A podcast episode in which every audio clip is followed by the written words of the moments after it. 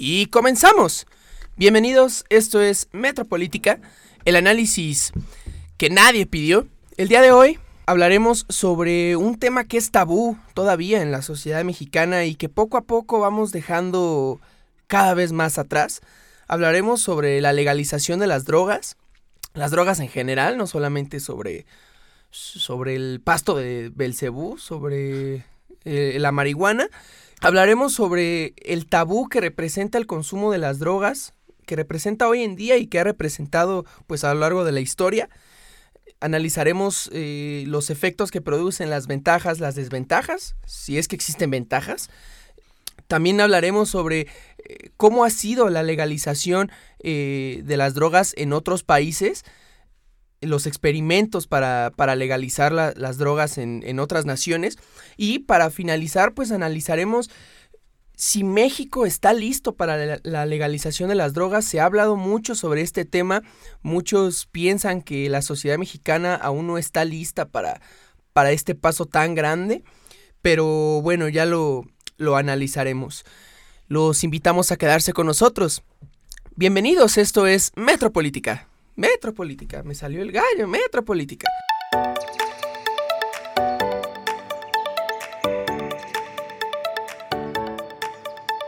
Y bueno, vamos a comenzar eh, el tema del día de hoy.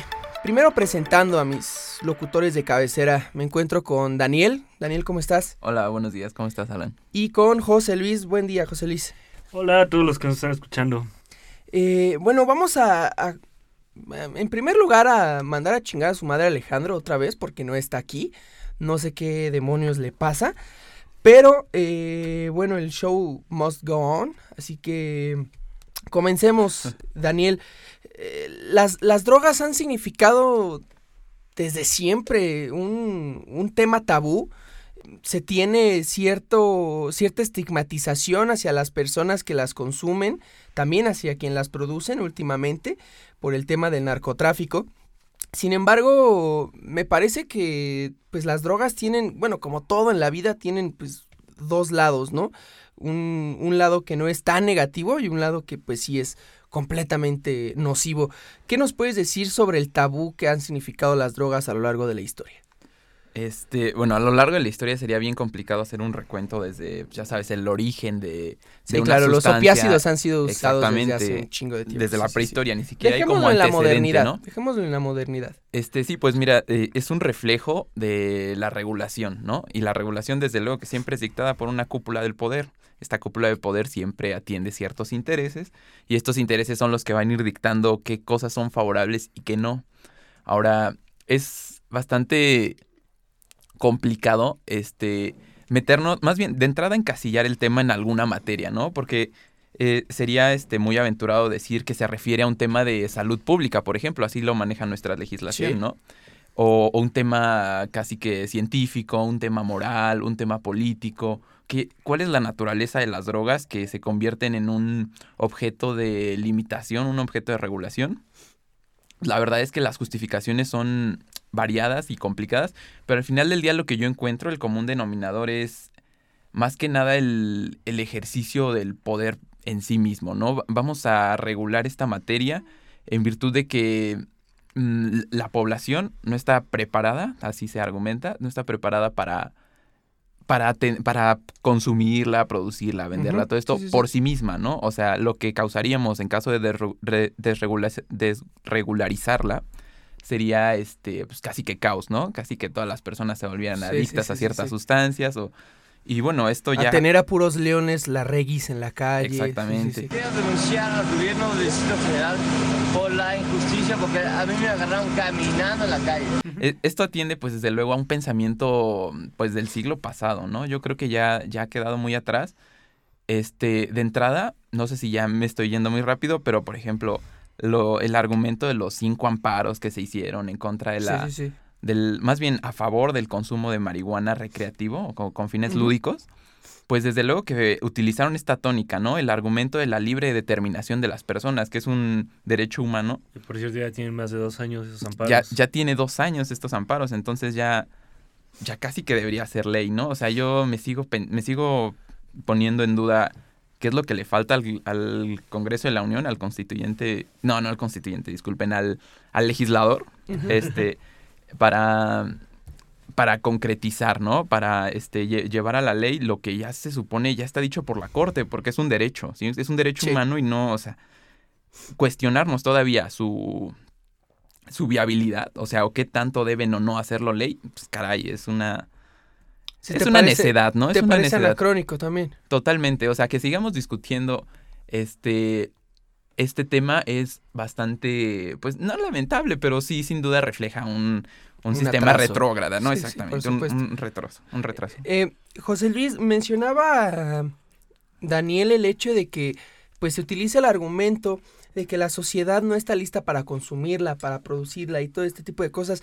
Sin embargo, pues existen drogas que la sociedad consume y produce libremente, ¿no? Está el alcohol, está el tabaco, está incluso ah, el chocolate se tiene como se tiene considerada como una droga, obviamente eh, yéndonos al, al, al significado preciso de lo que es droga, ¿no? Como una sustancia que, que altera el, el organismo de alguna u otra manera.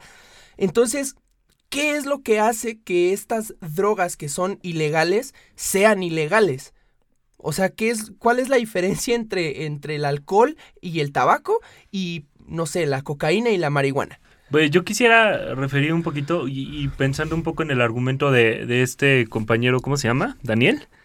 Ah, perdóname, se me olvida que Es que soy ajeno. no. Güey, no mames.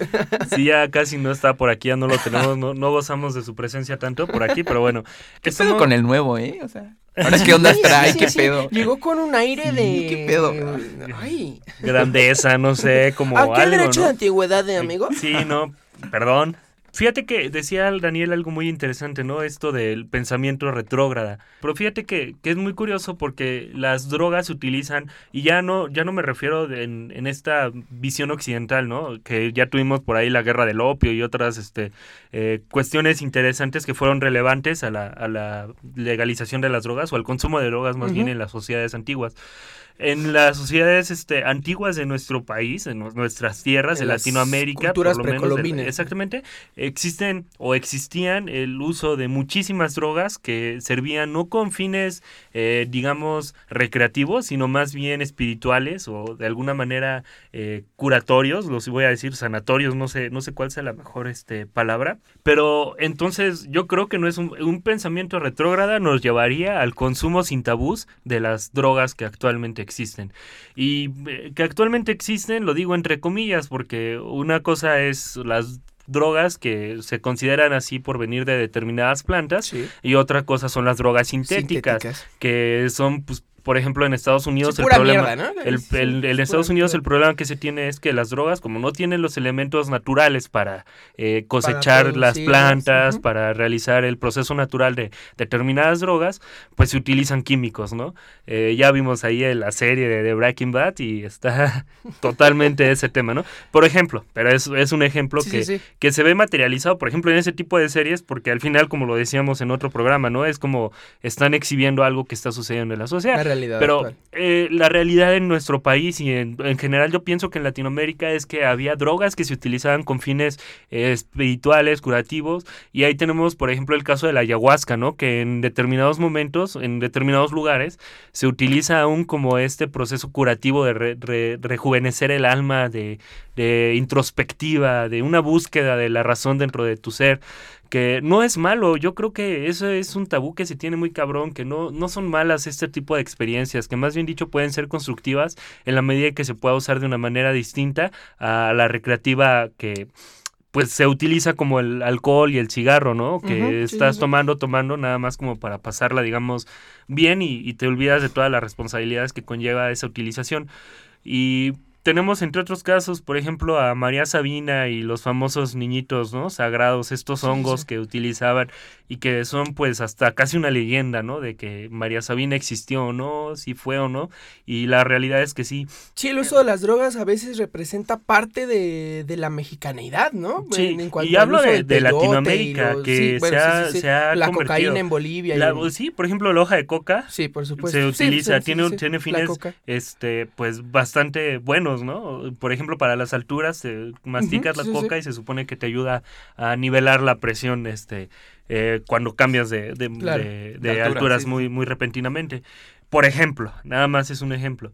Este, entonces, es muy interesante porque yo pienso que un pensamiento retrógrada sería llevarnos al consumo sin tabús. Y creo que lo que ha hecho esta... O sea, o sea, ¿cómo? O sea, eh, pensar, pensar de una manera retrógrada nos ¿A llevaría... qué, a qué hablamos cuando nos referimos a retrógrada? Pues, a ver, Daniel, fuiste tú Sí, sí, quien sí, usó a, el a no moderno. O sea, si a lo mejor no Sí. fue lo suficientemente preciso, me refiero a no moderno, ¿no? A que es un pensamiento del siglo pasado y está retrasando el progreso de la precisamente- sociedad. Precisamente entonces, por ¿qué eso. o sea, no yo lo que digo es que el pensamiento retrógrada nos llevaría a pensar en un consumo sin tabús de las drogas. No, es que no te entiendo, güey. No, o sea, Antes, pensar sin tabús te refieres a qué? ah, o sea, sí, a que no... A que todo el mundo lo consuma como, como y cuando quiere. ¿Eso es retrógrada? ¿No? Entonces, a ver, entonces. Sí, es que sí no entiendo. O sea, más bien eliminar un bolas. pensamiento retrógrada sería llevarnos a un consumo. ¿Sabes? No, ¿sabes cuál tabús. es el problema? Que más bien dicho, eh, lo que yo quiero decir, y que debí de- decirlo de esta manera ver, desde hace sí, mucho sí. tiempo, es que antes, las sociedades antiguas precolombinas, ya lo habías dicho y una buena, una buena palabra. Este, las drogas eran, eh, no eran un tabú, eran más bien dicho una cuestión natural, eh, eran inherentes a, a la sociedad. Algunas drogas, ¿eh? Algunas Algunas, drogas, drogas, sí, porque sí. por ejemplo entre los a- a- aztecas, pues lo- eh, el consumo del alcohol estaba restringido a solamente los altos sacerdotes y y eso en pequeñas cantidades, ¿no? O sea, Pero- la- el, el ser un borracho, el ser un briago, antes en estas sociedades privilegio. eran eran un, un- un pecado casi casi. Eh, Es, Entonces, que, es que sí, tal vez me confundí, bueno, no me confundí, sino Sí, no lo de expliqué desde el principio.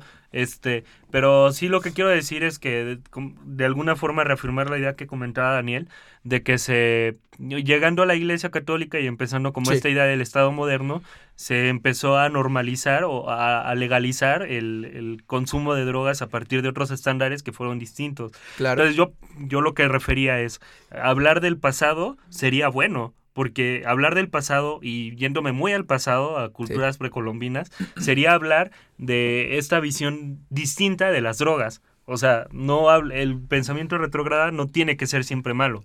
Yo, yo diría. Ah, ah, va, va, va, va, ya entendimos. Sí, ya, ya entendí, entendí, ya entendí, ya Pero yo diría también qué tan colocado está eso en el mundo actual. O sea, por ejemplo, qué tan. eh, qué tan propio de la mexicanidad es, por ejemplo, que tú, Alan, o tú, Romo, se avienten acá un- una buena este, dosis de peyote y, y se pongan a hablar con Quetzalcóatl. O sea, a lo que me refiero es, sigue respondiendo, siguen respondiendo esas tradiciones a nuestra situación actual, no lo sé. Saludos a Larregui otra vez. Caminando en la calle. Sin embargo, sin embargo, la simple idea de la libre determinación de las personas, Claro. pues sí que es pues, totalmente actual, debe ser vigente y, y yo siento que es el argumento más a favor que se puede dar para la legalización, ¿no? A Más ver, bien la despenalización, ¿no? Pues Eh, para empezar, para quitar el tabú de las drogas, porque creo que eso es lo más importante. Sabes, sinceramente yo pienso que muchas cosas no han sucedido precisamente por ese tabú que se le tiene aún a las drogas. a eso Y iba. que es a partir de, por ejemplo, partidos políticos, no sé, y me imagino, Sí, sí, yo siempre me remito al PAN, porque es el, el partido como más bien portado de la sociedad, o el que refleja más esa imagen de- Antes. El partido bien, ¿no? el partido bien, Antes, ajá. ¿no? Entonces, Por yo ejemplo, creo que ahorita ya lo desbancó eh, encuentro social. Yo creo. nah, Yo- porque encuentro social porque no es una potencia. ¿no? Encuentro precisamente social sí es muy radical, ¿sabes? Es que hace años, hace unos, unos dos o tres años, fue el PAN quien mandó una iniciativa para la legalización de la marihuana. Entonces, Ah, ¿Quién la mandó, güey? Déjame pienso. fue el PAN. Pero ¿Quién ¿quién, estaba en ese no tiempo? me acuerdo, güey. ¿Quién no me estaba acuerdo. por ahí? Al- no me ¿A quién, le come- pero- ¿A quién le convenía pero que sus punto- cultivos de Sí, marihuana ah, se- bueno. se, fueran a los No, cielos? no fue, no fue en el sexenio de Fox, no. Pero sí es probable, sí es probable. Sí, sí, sí. Obvio, sí. A, a lo que lleva, eh, comenzó este José Luis a hablarnos un poquito sobre estos efectos que tenían las drogas, ¿no?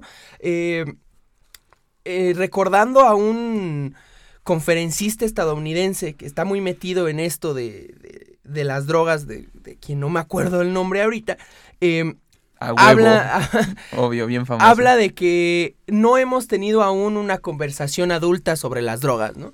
Pues sí se que aún no se sigue hablando o, o se sigue como seguimos metidos en este tabú de que la de que todas las drogas son malas, cualquier dosis es mala. Si tú te si tú fumas un porro de marihuana ya estás muerto o ya eres un pinche adicto, cuando no es así, ¿no? También se trata un poquito de hablar sobre eh, o sea, qué efectos, qué ventajas y qué desventajas tienen las drogas, pero en qué usos también y en qué tipo de personas, ¿no? Es decir, si una persona tiene, no sé, problemas cardíacos, pues, pues que ni se acerque a, a las metanfetaminas, por ejemplo, pero pues el uso de, de marihuana, por ejemplo, pues se ha descubierto que tiene efectos positivos, ¿no? Entonces, arrancando desde este argumento de que no hemos tenido todavía una conversación adulta sobre las drogas y que ya las tenemos, ya la debemos de empezar a tener, Daniel, ¿qué ventajas, qué desventajas le ves al uso de las drogas en general? Exacto, tendría que ser muy en general porque sí, sí. en el sentido particular pues te- tendrías que hablar con un biólogo, ¿no? Un científico, un, un clínico, no sé, un farmacéutico que te pueda este, establecer con claridad Aquí cuál hay es- una doctor Simi, ¿vamos? No, no, no, así estamos bien. Y de hecho no hay un doctor Simi por aquí, bueno, Cállate, fuera. nadie sabe. Nada, pinche mentiroso. bueno, el caso es que este, las consecuencias particulares para cada organismo, pues Sí. eh, varían, varían bastante. Y yo no soy el, el sujeto indicado para hablar de ello. Sin embargo, del consumo generalizado, yo creo que habla de un estándar de madurez social, ¿no? Este, y no sé si aquí ya estoy invadiendo el siguiente tema, pero pues tenemos este ejemplificaciones en, en sociedades un poquito más adelantadas en donde las, las drogas están reguladas. Y es que yo no me refiero a, a legalización de las drogas como un... De repente el Estado se convierte en la empresa número uno de distribución de drogas y ahora todos sus ciudadanos van a vivir Sí, por pues, drogadictos y claro que no, se refiere más a crear institutos, fundaciones en donde las personas que tienen problemas de drogas pues se les regule, se les intente insertar en la vida social y todo esto y también las que quieren disfrutarlo con con la tranquilidad que te puedes fumar un cigarro o tomar una botella de alcohol, Exacto. lo hagan también, ¿no? Yo, yo encuentro que eh, efectos positivos, ¿no? Esa era la pregunta inicial. Sí, efectos sí. positivos del consumo de las drogas.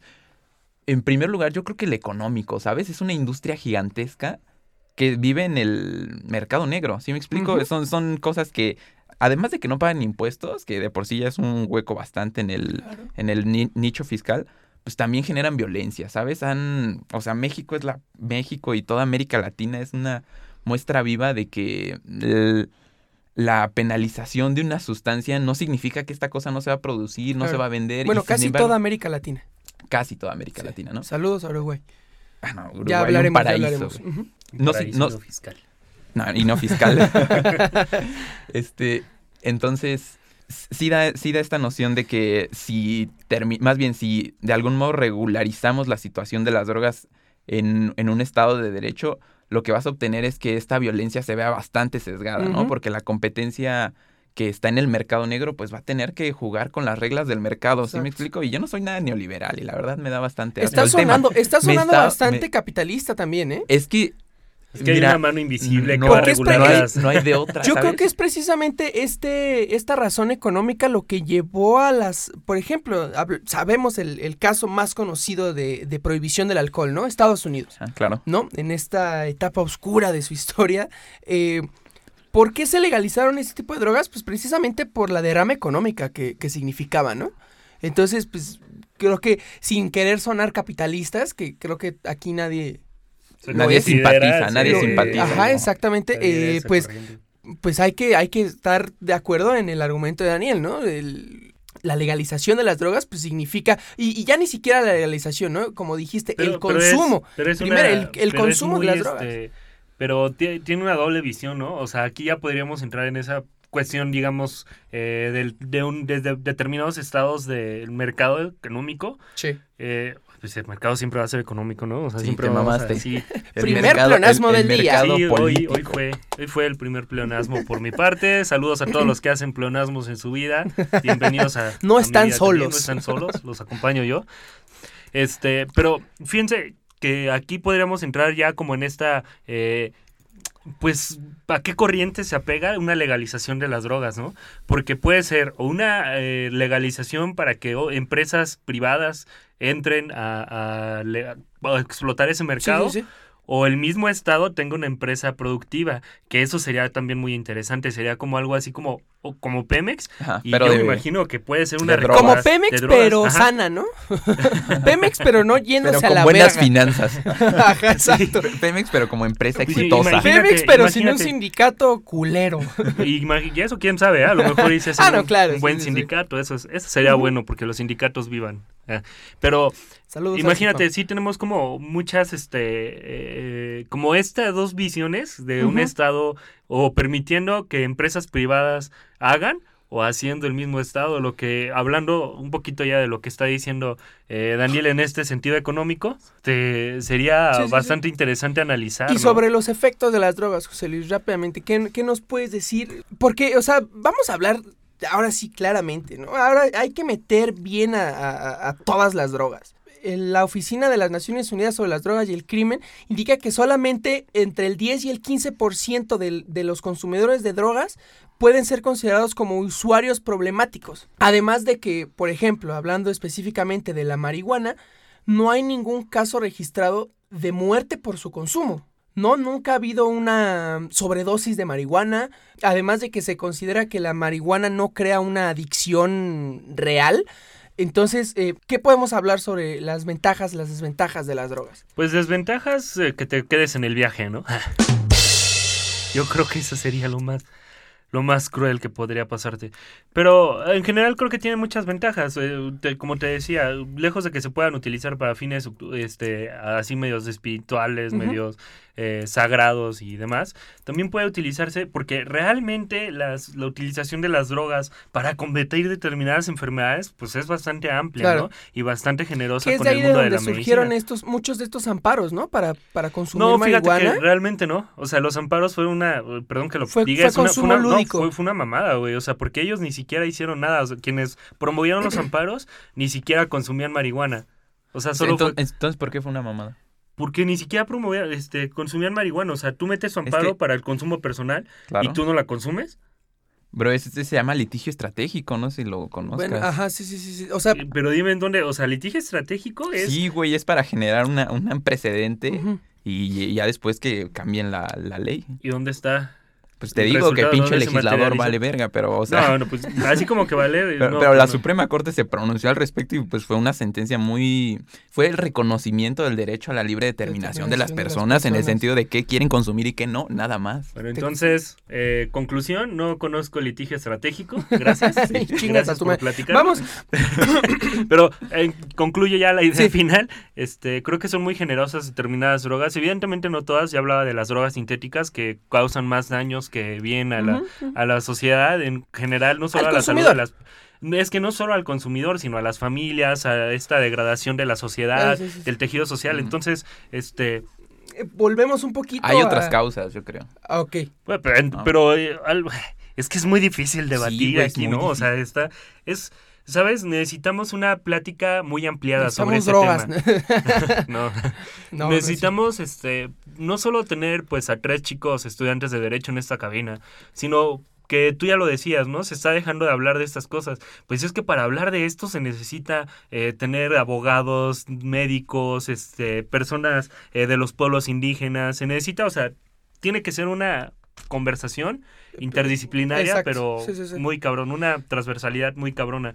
Porque fíjate que por más que podamos vertir argumentos este día, eh, creo que se van a Sí, se quedar nos van a cortos, pasar o sea, cosas, se nos- claro, y sí, muchísimas sí. cosas. Y muchos nos van, tal vez quien nos esté escuchando en este momento, saludos, este, nos diga, pues es que tú la estás cagando. Pues sí, tal vez sí, o sea, es que no todos tenemos la misma proyección.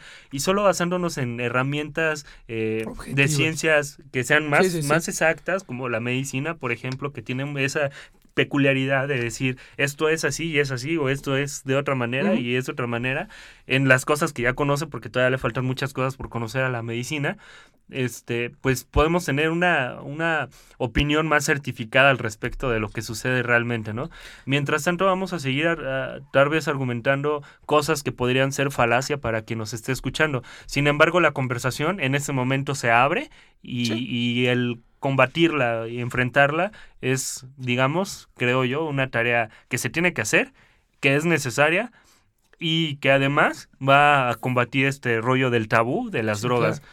y ya. Vamos, vamos a ir a la, a la primera pausa y y regresaremos hablando sobre los países que ya legalizaron la- las drogas y qué consecuencias han traído para, para estas naciones. Regresamos.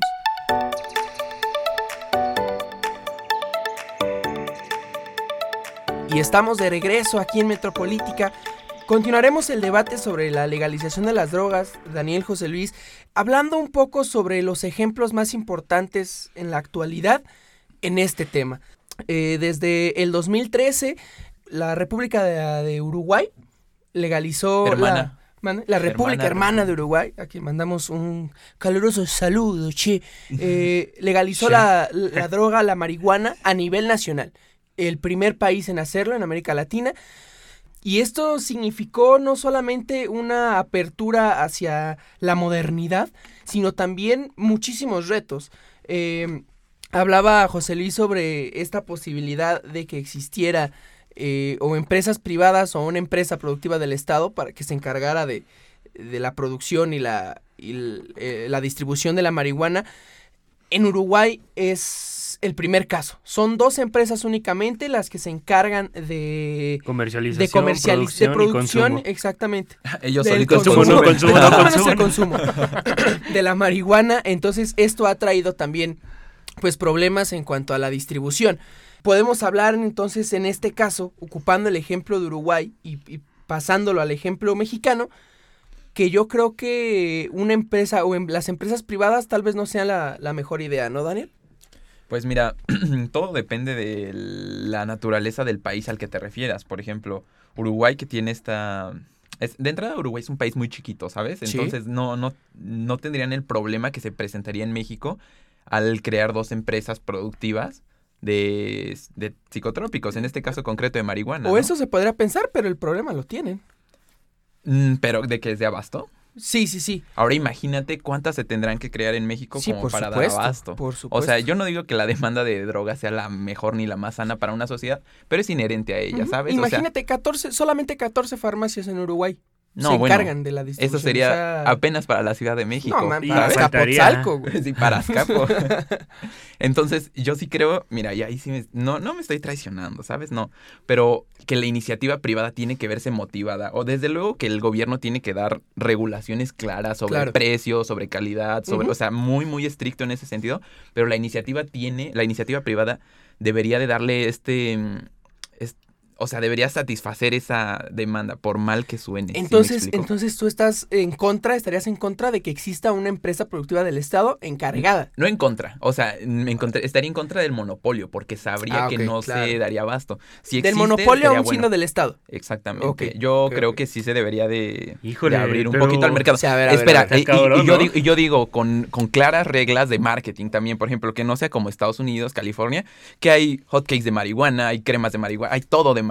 ¿Sí? Sí. me explico? O sea, la marihuana se convierte en un, en un fetiche, ¿no? Y, y entonces las ni- los niños quieren consumirla, toda la sociedad, más bien California ya es maldito, un maldito estandarte de marihuana, ¿sí, me explico? sí, sí. Entonces, caray, eso es lo que se debe de evitar, ¿no? Eso es lo que el Estado a través de regulaciones de gobernación, de, de simple mercadotecnia, de calidad del producto, de en qué presentaciones se puede vender y en qué no, es como se debería de limitar el consumo de, de esta droga, sin embargo, con la participación privada. Entonces, ¿crees en una en una participación Estado, iniciativa privada? Ajá, economía mixta, ¿no? Este Exacto, para hacer todo lo relacionado a, a la distribución de marihuana, ¿no?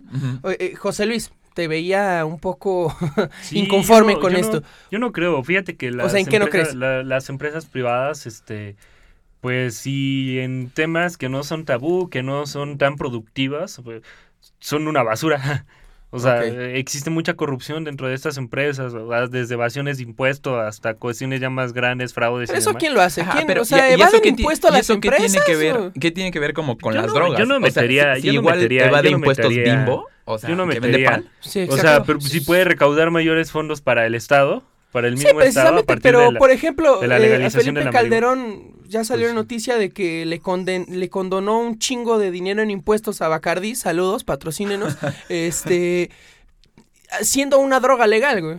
Entonces, pues, ahí, de, de quién es la culpa? ¿De, las de, la, ¿De la industria privada solamente o del gobierno que Y es condona ¿cuánto, impuestos. cuánto dinero está perdonando, digamos, el Estado mexicano a todas estas empresas? Y la- el producto, el, el mercado de las drogas eh, sería un, un mercado, pero grandísimo. O sea, si Pemex pudiera ser grande por la extracción de petróleo y demás, este. Puede eh, ser grande, pero no lo es. eh, Podría ser grande, es- es exactamente. Sí, sí, sí. Eh, el mercado de las drogas, pues todavía sería mucho más grande, porque no solo se distribuiría como para eh, México, nada más. Pues, o sea, no, pues no tomando otra vez el ejemplo de Pemex, o sea, ¿tú crees que una empresa productiva del Estado, teniendo el ejemplo de Pemex, podría ser eh, una buena opción para... Sí, te voy a decir por qué. Obviamente todo, todos los contextos cambian. Sí, por ¿no? supuesto, Pero cuando... ¿no? Sí, sí, sí, no hablamos, no es lo mismo la cuando- producción no- petróleo que... que- No, pero aparte, por ejemplo, o sea. Pemex se fue ya a la chingada, ¿no? Sí, sí, sí, Está, casi, ye- o casi. está yéndose o va transitando por Va ese en ese camino. caminito. Pero, uh, sinceramente, cuando nació Pemex, surgi- surgió de un contexto internacional muy específico y pues sale, nace con Lázaro Cierto, Cárdenas. cierto, cierto. Y fue pues una de las empresas mejores del mundo, ¿no? Fue de las mejores empresas mundiales eh, del mundo mundiales. ¿Escuchaste El mundo eso? mundial. No Ay, manches, hoy vengo- ay. No, no, no sé qué está como pasando. Río Roma, Vengo, güey. pero cañón, ¿eh? O sea, ¿No escuché esa canción de Río Roma? No, No la voy a poner porque Gracias a Dios. chinguen a su madre. Sí, sí, sí. es que estoy pensando en Alejandro y, y estoy como tratando de suplir su, su lugar Ay. su lugar en esta mesa, ¿no? Ahí Como que haciendo los pleonasmos que haría mi amigo, mi buen amigo Ale. Este, no, esto es por mí, no, no lo voy a decir. No le voy a echar la culpa a alguien es más. por eso. pendejos. Sí, sí, la verdad. Este, pero en el, en el contexto en, que, en el que nace Pemex fue muy específico Sí, y fue sí. eh, y tuvo grandes repercusiones a corto plazo para el Estado mexicano.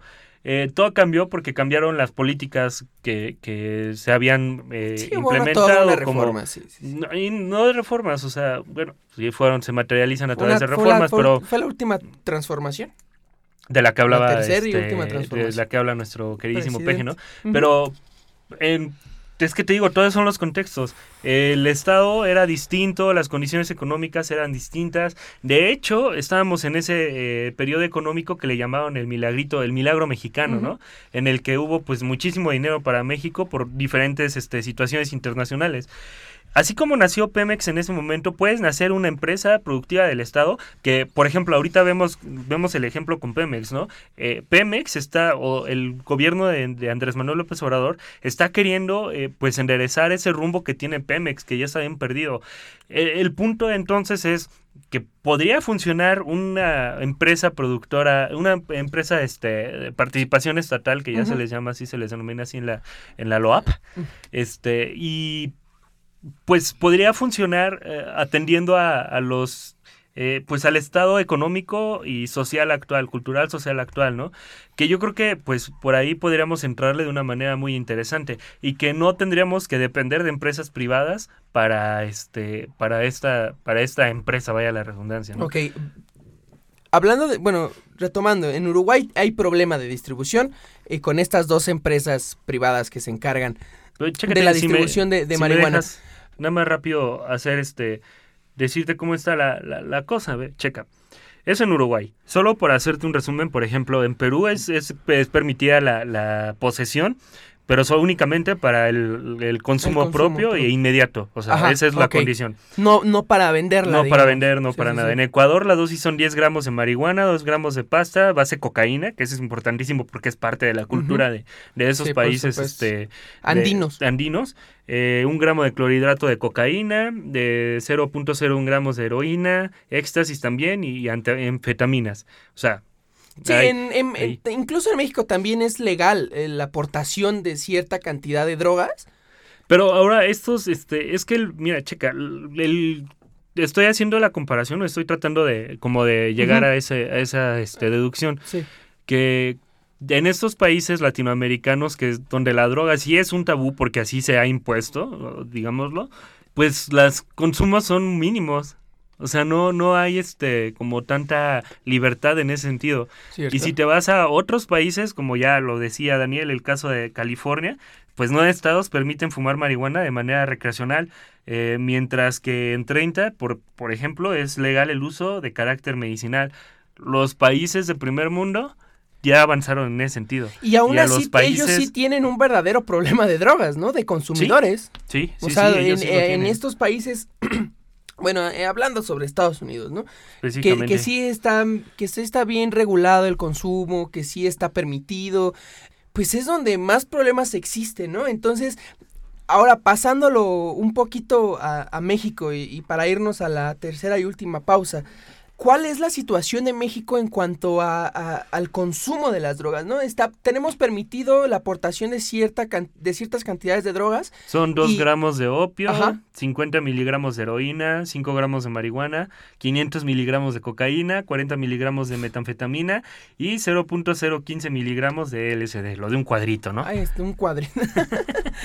Eh, ahora, es- ya, ya habíamos hablado sobre que México no es, no es ni ha sido nunca un país de consumidores. Se le, se le mintió a, a Felipe Calderón en su momento al decir, güey, tienes que eh, iniciar esta droga, esta, perdón, esta, Esta guerra droga contra con la guerra. Esta droga contra las guerras, eh, porque México es un país de consumidores y tenemos que alejar la droga de los niños, ¿no? Sin embargo, esto no es cierto. Bueno, también existen otros, otras circunstancias que dejan la, la siguiente pregunta eh, en la mesa. ¿México está listo para la, legalización? ¿La sociedad mexicana está lista para una legalización de las drogas? La voy a dejar ahí y vamos a la, a la siguiente pausa y regresamos.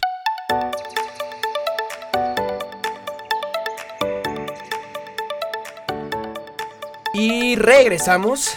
Dejé la, la dejé ahí puesta, la, la pregunta. En Ahí la están aire. viendo todos. Está en la mesa, ahí está puesta. Ustedes la están escuchando, grande. también la, no la pueden, este, no la ver, pueden, pero la pueden exactamente, escuchar. pero la pueden escuchar, mírenla. Uy, ahí está. Eh, México está listo, Daniel, para la legalización de las drogas. No solo está listo, yo creo que es necesaria, ¿no? Para, ah, para un acomodo... Pero esto, este, esto es diferente, ¿no? La necesidad es obvia. Pues, ¿no? Entonces, pero, pues, si no pero, estás pero listo si la sociedad está, pero la sociedad está lista. Es que, ay, esa es la cosa, Es- Alan. es o sea, lo dije desde el principio. Serán niños pequeños, que, y la verdad sí, o sea, México sí es una sociedad muy inmadura. Pero, caray, o sea, muchas veces es dar este, este salto a ciegas, ¿no? Es dar este voto de sí, confianza sí, sí. y decir, mira, pues ya la sociedad es lo suficientemente madura y, y vamos a, a darle para adelante con esta. Pero mira, el- Ok. el- la cosa es esta. El gobierno tiene un- un- aquí un, un papel fundamental y es el de saber regular, ¿sabes? Aquí la Secretaría de Gobernación, en colaboración con la Secretaría de Salud, tendrían que generar los protocolos y estándares necesarios para que el consumo sea, no digo sano, pero pues por lo menos que no afecte, ¿no? Al, comporta- al comportamiento general de la sociedad, ¿no? Que de repente tengamos como en California una sociedad de consumo generalizado, ¿no? En donde pues sí se puede convertir un problema de salud, ¿no? Es nada más eso. Es, es tan, tan fácil como de no fumes lo suficiente, o bueno, no consumas lo suficiente de drogas como para que o te vuelvas loco, o te vuelvas Sí, extremadamente violento, o te vuelvas un sujeto peligroso para la sociedad. Es hasta ahí, ¿sí me explico? De ahí en fuera, eh, el consumo de drogas representa una libertad, ¿sí me explico? Sí. Es un derecho. Entonces yo creo que no debería ser privado. Y si es privado es meramente por fines económicos. Yo creo que eso es, eso es todo. Entonces lo que se tiene que hacer es limitar el consumo a partir de la, de la limitación de la venta, ¿no? Y esto por parte del Estado. Este, a- O, sea, con ayuda del Estado. Y Claro, o sea, el Estado tiene que estar aquí involucrado en todos los Sí, por supuesto, porque si se lo dejamos a la, empre- proceso a la productivo. empresa privada todo esto, pues a la empresa privada no le importa Mm. una mierda. eh, Exactamente, van a hacer marketing maravilloso exactamente, sobre y la van marihuana. a van- aumentar las ganancias hasta donde ellos quieran, sin importar Exactamente. que la sociedad, pues... se esté echando a Sí, perder a sus exactamente, costas, ¿no? ¿no? Pues Sí, como sí, con sí. el tabaco, ¿no? O sea, es la, Claro, la misma exacto. situación, ¿no? Ahí le ponen un niño entró- muriéndose y el es, la medida que tiene para prevenir. O le suben el impuesto. No, o, exactamente. desde hace muchos años eliminaron todos los comerciales de tabaco, ¿no? Tú ya no ves ningún tipo de Comercial de publicidad de tabaco, tabaco, Sí, en pero ni es lado. necesario. El detalle es que no es necesario. No, claro, no, no, no, no, no. Ha bajado el consumo de- del tabaco ni con tanto impuesto que ya se viene, me parece que el próximo año Van a subir más el impuesto, Me sí. parece que al 8%, así Y que a bebidas igual. ¡Ay! Este, eh, cosa sí, chatarra. sí, sí, sí, sí, comida chatarra. Comida O sea, si, si lo que nos dice, o sea, el comportamiento de la sociedad general mexicana es que de todos modos se va a seguir consumiendo, y en este caso una sustancia ilegal se va a seguir consumiendo, pues caray, si las leyes deben de responder a la situación actual de una sociedad,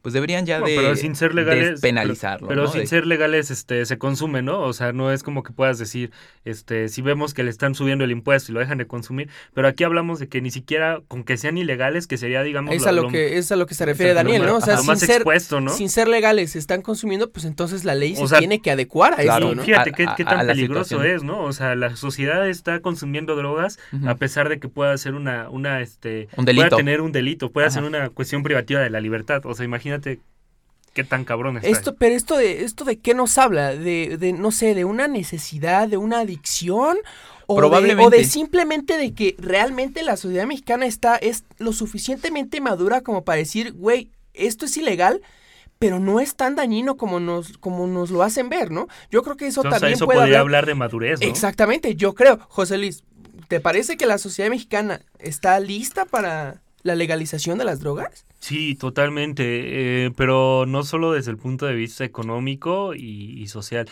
Sabes, hemos dejado de ver y, y de visibilizar en este programa, en este, en esta ocasión, una, un aspecto fundamental en, en todo este tejido que, que se arma con las drogas que es, por ejemplo, la producción, ¿no? ¿Cómo está, en qué condiciones están trabajando las personas que están cosechando, por ejemplo, las plantas de marihuana? Que creo Claro. que es importantísimo hablar de ellos, porque al final de cuentas, en ese momento, amapola en el camino, este, en ese momento se le criminaliza a ellos, a pesar de que puedan estar trabajando bajo coacción del crimen Sí, organizado. Cierto. Lo cual es gravísimo, ¿no? O sea, toda una este, perdición de derechos humanos, pero total.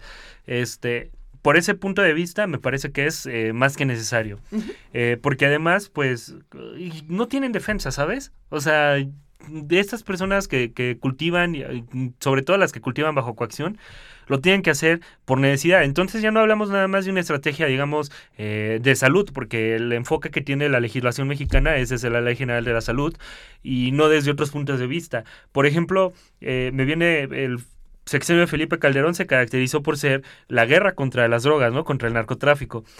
Pero, ¿por qué no eh, plantear la legalización de las drogas a partir de una estrategia de seguridad que sea, eh, pues, completa, ¿no? Eh, tanto desde la cuestión de la salud, que es sin duda algo que, que debe de ser así, porque ah, para empezar está en la legislación mexicana y que debe, no, no podemos dejarlo de observar. Se tra- sí se trata de, de cuestiones de salud, Sí, por supuesto, aunque, aunque digamos que no todas las drogas son tan nocivas, pues Ese no, es un son, tema no, de son, salud. no son inocuas, ¿no? es un, es un tema de salud al final Sí, de cuentas. sí, exacto. Este, como desde la salud, desde la parte este, De seguridad. de seguridad nacional, eso totalmente. Y de esta cuestión de laboral, ¿no? O sea, podríamos, sí, o sea, sí, sí. hasta podría tener beneficios laborales muy cabrones para Claro. todas las personas que están viviendo, pues, en el anonimato, ¿no? Total.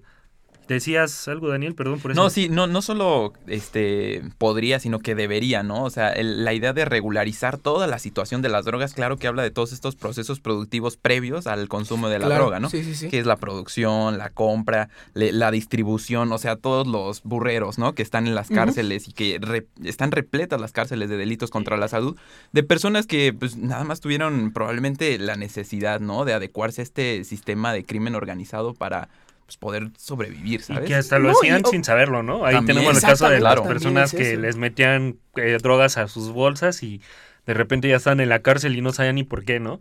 Eh, pero, ¿sabes? Yo celebro algo. Si bien no se está, este, o sea, ya estamos hablando de la legalización de las drogas, pero si bien no lo está haciendo, no se está haciendo, digamos, a nivel federal, que eso lo pongo entre comillas, porque ya hay iniciativas que proponen eh, eh, cambiar ese Sí, paradigma. ya, ya hay una Sí. reciente. Bueno, Sí, pero tal vez chécate, iniciativa, pero... es complementario todo, ¿no? Porque, eh, por ejemplo, la ley de amnistía, que tanto se, se le está claro. criticando a Andrés Manuel López Obrador, que es quien está proponiendo esta, esta ley, pues es a estas personas que, de las que yo me refería, a los productores, a los que siembran, eh, por ejemplo, la amapola, Ujú.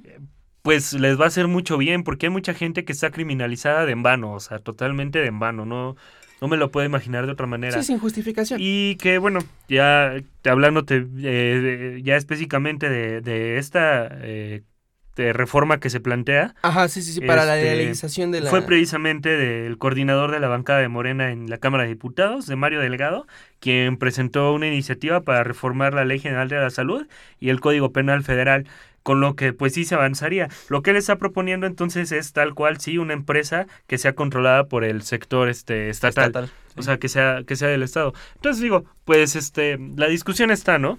Eh, hay que empezarla. Yo me tocó ir a, a unos este, encuentros universitarios que realiza la Corte y nos pusimos a platicar con este ministros de la segunda sala, me parece que era. Este, y se habló precisamente de los casos estos de los amparos que se promovieron.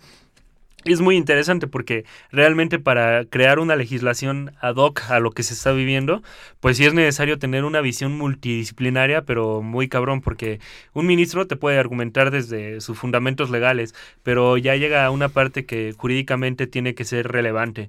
Eh, contemplar a la sociedad ya como esta eh, pues si no costumbre, pero sí atender a las necesidades de, de lo que está solicitando el pueblo, lo que está ¿no? pasando realmente, ¿no? Ya saliéndonos un poquito de la doctrina y de las leyes y de este mundo a veces imaginario en el que vi- vivimos nosotros los, los quienes estudiamos el derecho, quienes pretendemos vivir del derecho. Y quienes lo ejercen y quienes lo exacto, hacen. sí, sí, sí, exacto. Eh, salirnos un poquito de eso y, y meternos un poquito a, a lo que realmente está pasando. Me parece que la discusión de las drogas sí se ha eh, enfocado en los últimos, en los últimos años exclusivamente en la cuestión de la salud.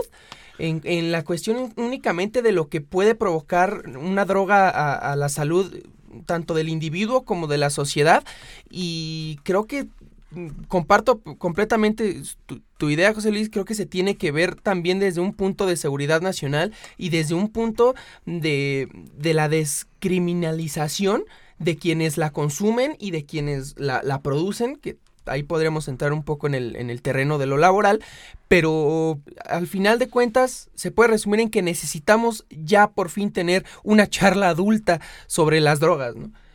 De Quitarnos tabúes, y quitarnos, quitarnos igual, por ejemplo, prejuicios. Y es muy interesante, ¿no? Porque y es que nuestro sistema democrático a veces suele ser tan bonito y de repente puede tener unos altibajos bien cabrones. Pero me, me- recordando un poquito cómo funciona esto de, de- de los representantes de- del pueblo, ¿no? Que son los diputados y los senadores quienes, digamos, representan los intereses de la sociedad. Este, pues a veces cuando uno los ve como abogados, pues parece que piensan con los pies. Y en Sí. estas cuestiones como que se les está olvidando hablar de esto, ¿no?